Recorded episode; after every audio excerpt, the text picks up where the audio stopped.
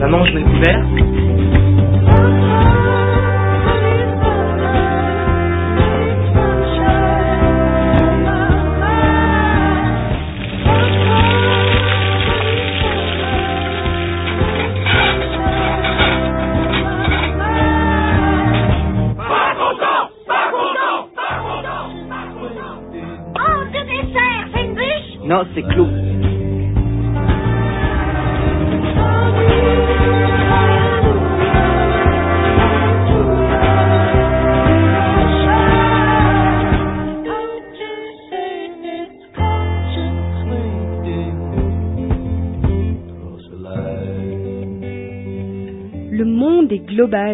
l'Europe est plutôt pâle, la Grèce est carrément mal, mais sur ce canal de Radio Brume, on a plutôt le moral.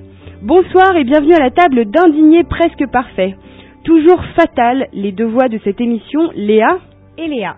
Au sommaire de cette émission, nous ne vous parlerons pas de la nourriture avariée européenne, ne mangerons pas au râtelier du pessimisme catastrophique, ne goûterons pas aux plats empoisonnés de peur, de scandales et de polémiques servis tous les jours sur des plats cathodiques en mal d'audimat.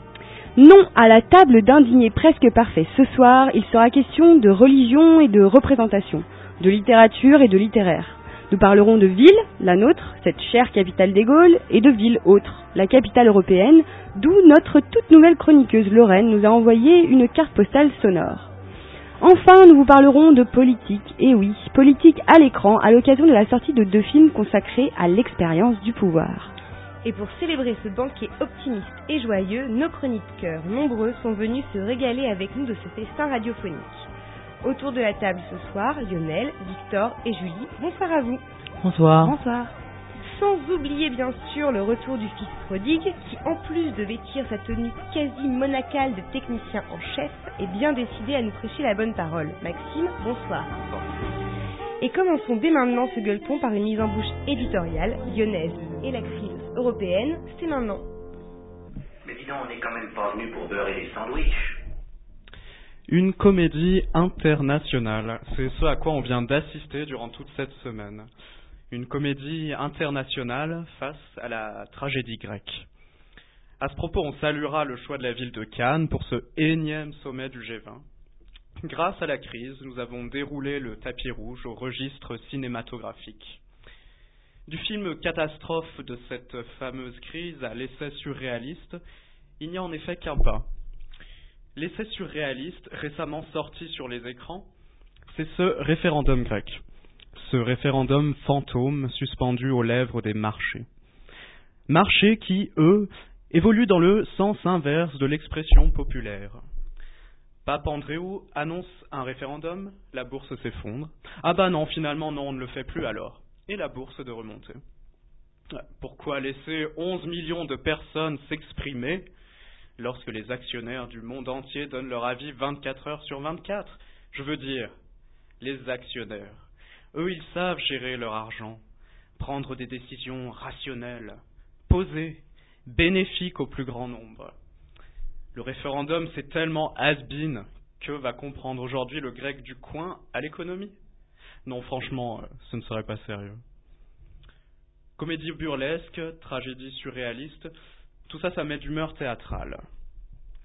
On ose vouloir donner la parole au peuple, franchement, comme si l'Europe en avait besoin. Comme si on n'était pas assez occupé comme ça à gérer les milliards, à naviguer entre les règles, les prêts, les supplications. Comme si on n'était pas assez occupé comme ça à demander au monde entier de nous prendre en pitié. Enfin, regardez, regardez comme nous sommes endettés. Et quoi? Qui, vient pleurer dans nos jupes? Le petit grec. Il aimerait donner son avis. Le petit grec qui n'a pas déjà ouvert la bouche qu'on lui dit de fermer sa gueule. Enfin, quoi, s'il continue, on va tous avoir une mauvaise note. Une très mauvaise note. Car oui, on ne vous avait pas prévenu, mais au fait, le monde n'est pas en crise ou au bord de l'effondrement cataclysmique. Le monde se scolarise. Les États et les peuples sont en phase d'alphabétisation. Nous qui ne savons rien, nous sommes encore en classe, appliqués sagement à nos pupitres, complétant, notre AAABC, pendant que le cancre, lui, peut crever. Nous nous avisons d'écouter notre expert professeur, M. Moody's, nous délivrer ses conseils de gestion, doublés de la CPE un peu défraîchie Goldman Sachs. Mais quand est-ce que les élèves s'en rendront compte? Ils sont grands depuis longtemps. Et le professeur n'est au tableau que parce que nous le voulons. Le courage ne serait-il pas là? Se lever, sortir du pupitre, braver le rire, le ridicule, passer pour le cancre de service? Somme toute, aller au tableau noir et, avec des craies de toutes les couleurs, dessiner le visage du bonheur.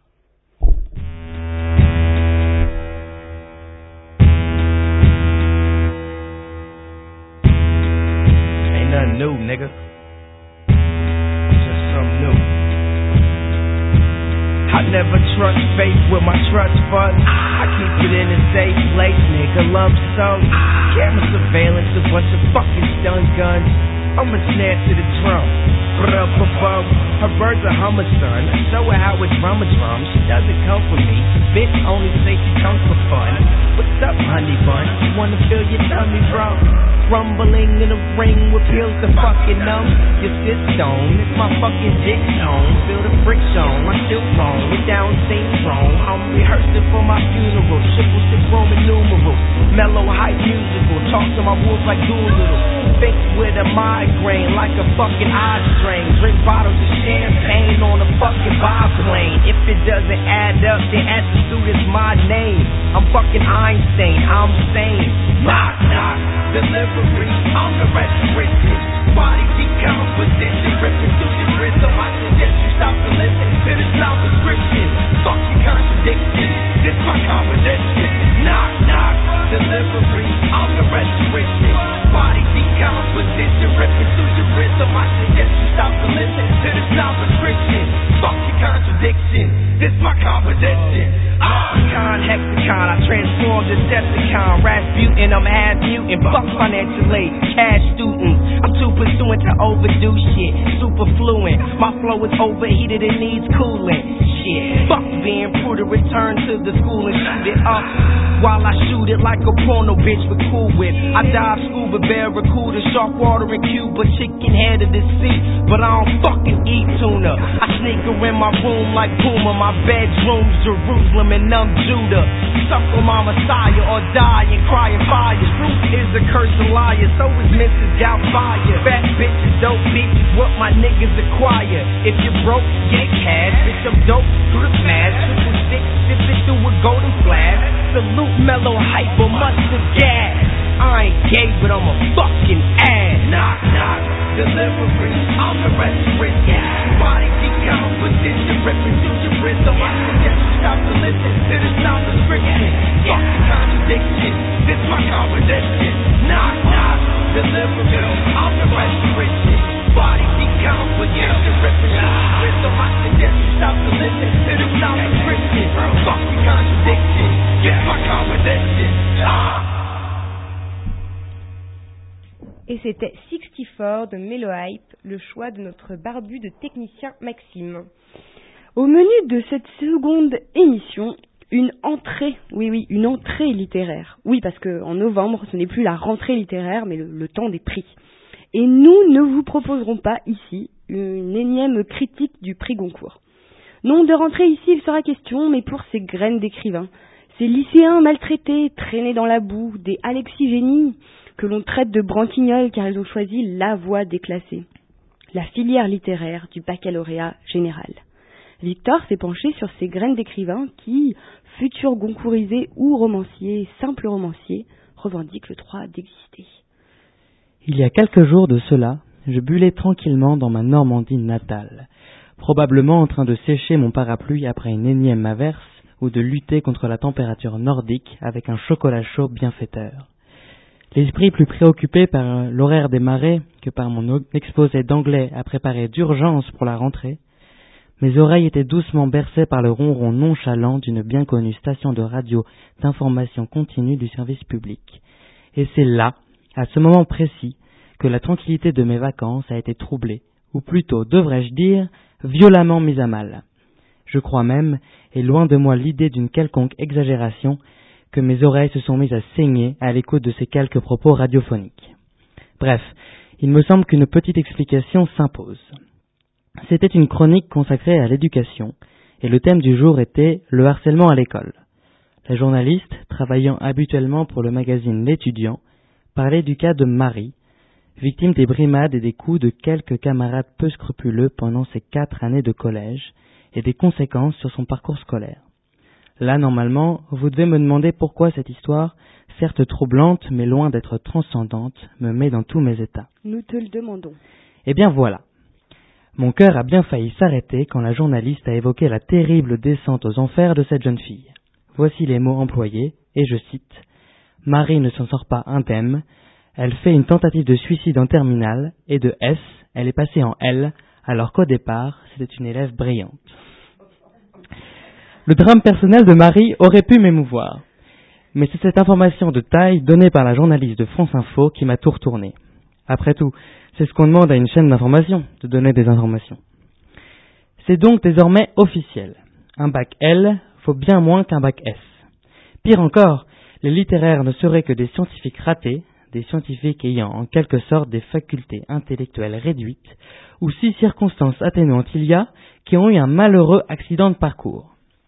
Coup dur pour moi, qui même dans le village le plus profond de ma Normandie aimait m'enorgueillir de cette jolie feuille de papier indiquant fièrement baccalauréat littéraire, imprimée il y a maintenant plus de trois ans. Et oui, vous voyez, je sais compter.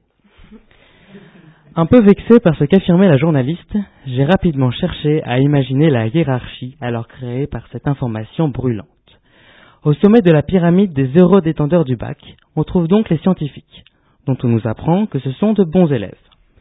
Portés par les maximes transmises de parents en parents, telles que un bac S c'est fait pour être bon en tout, ou encore on peut faire n'importe quoi après un bac S, ils décrochent donc la première place du palmarès et sont bien supérieurs à tous ces imposteurs qui prétendent avoir un bac, mais qui n'ont jamais disséqué de grenouilles. Ensuite, et même si la journaliste n'y fait pas allusion, viennent probablement en seconde position les ES. Bon, malgré quelques lacunes en maths, ils s'en sortiront bien un jour ou l'autre. Quoique, avec la crise, vous savez, l'économie, c'est plus trop ça. Et enfin, aux confins de la déchéance ultime, que dis-je de la honte intergalactique mais quand même juste un peu avant le suicide, comme l'a si bien rappelé notre journaliste, il y a le fameux bac littéraire. Visiblement, et vu le ton désespéré de la brave dame, c'est sûr, on y arrive quand on ne peut plus rien faire d'autre. Mais qu'est-ce qu'ils vont faire de leur vie? Grossir les rangs du pôle emploi? Dans cette triste histoire, il faut tout de même se réjouir d'une chose, que la journaliste n'ait pas abordé la question des bacs technologiques.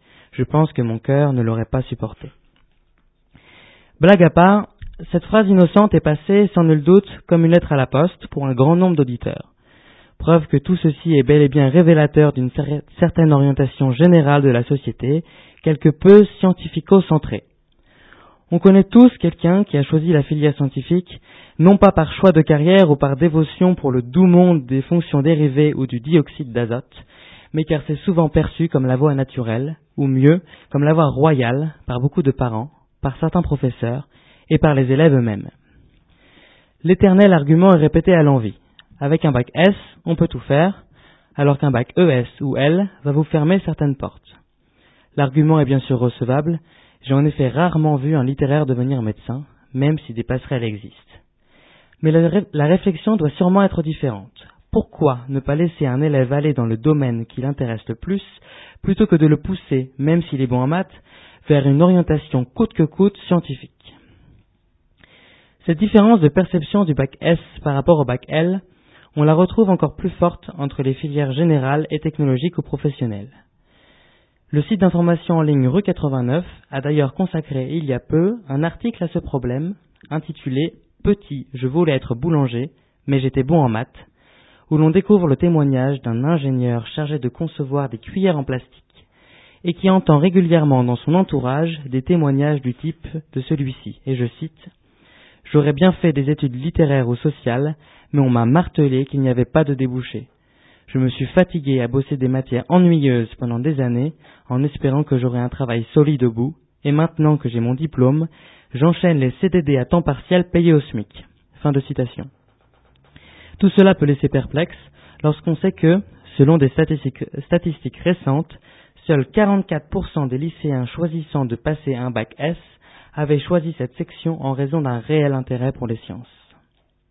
Même si, dit-on, les S inventent le carton, les STI le fabriquent, les ES le vendent et les L dorment dedans, moi, trois ans après mon bac littéraire, je vais bien, merci. Excuse-moi, mais eh, il y a des gens que, que ça intéresse ce... Non, personne. Mais pourquoi t'as choisi ce sujet hein? Pour faire parler les cons. Et puisque l'actualité nous rattrape, puisque l'Europe menace de s'effondrer, puisque les Grecs et les Italiens étouffent, nous avons décidé d'aller dans le fond des choses, de se plonger au cœur de l'Europe. Une carte postale sur fond de crise dans la capitale européenne, Bruxelles.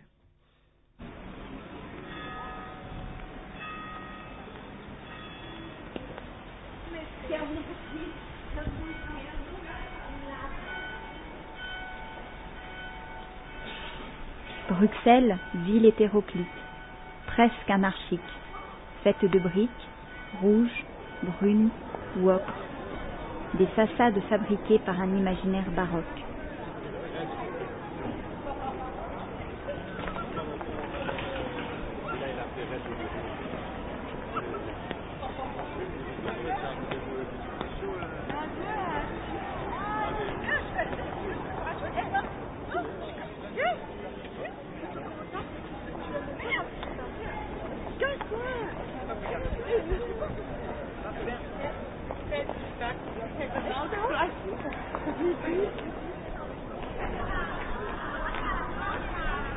Bruxelles, ville cosmopolite. Une tour de Babel. La bière délie les langues, mais les paroles s'en mêlent, s'entrechoquent, comme des chocs.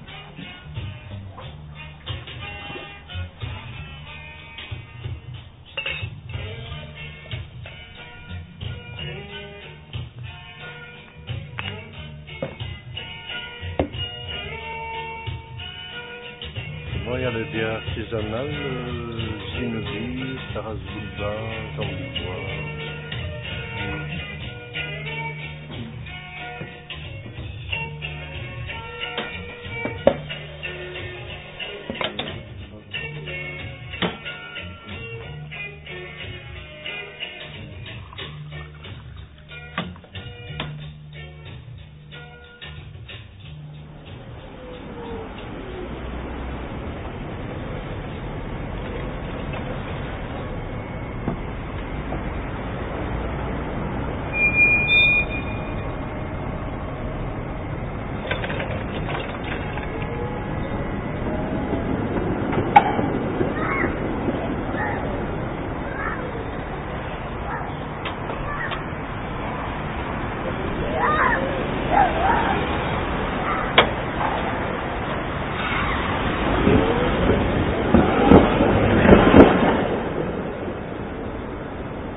Pas à pas, dans les rues vallonnées aux pavés déchaussés.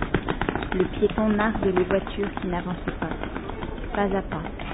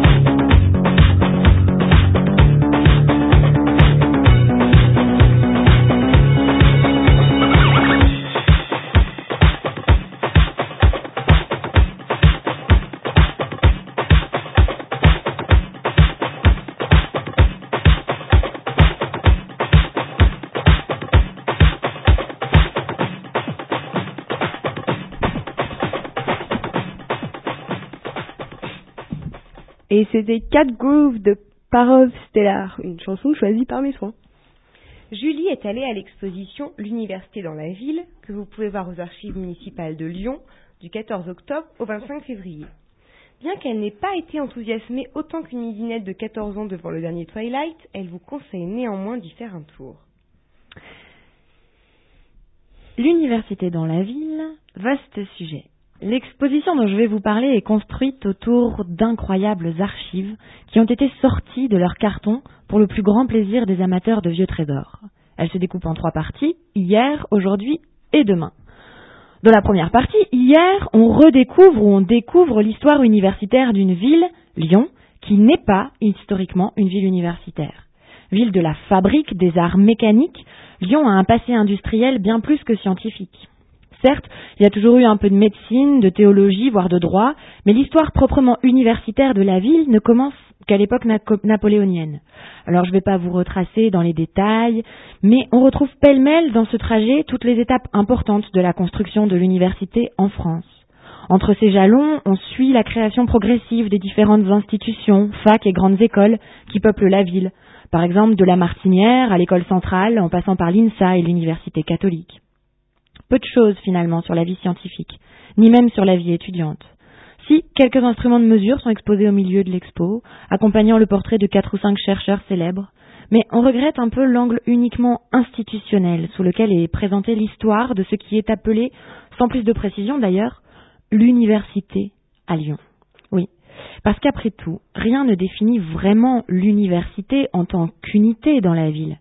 Cette unité, elle est présupposée, dès le titre de l'exposition, et peu de choses la justifient. Ah si, peut-être ce presse dont il est souvent question, mais nous y reviendrons. On poursuit la visite, on arrive à mai 68, et une fois de plus, la dimension sociale des luttes qui sont nées dans l'université est peu présente sur les panneaux d'affichage.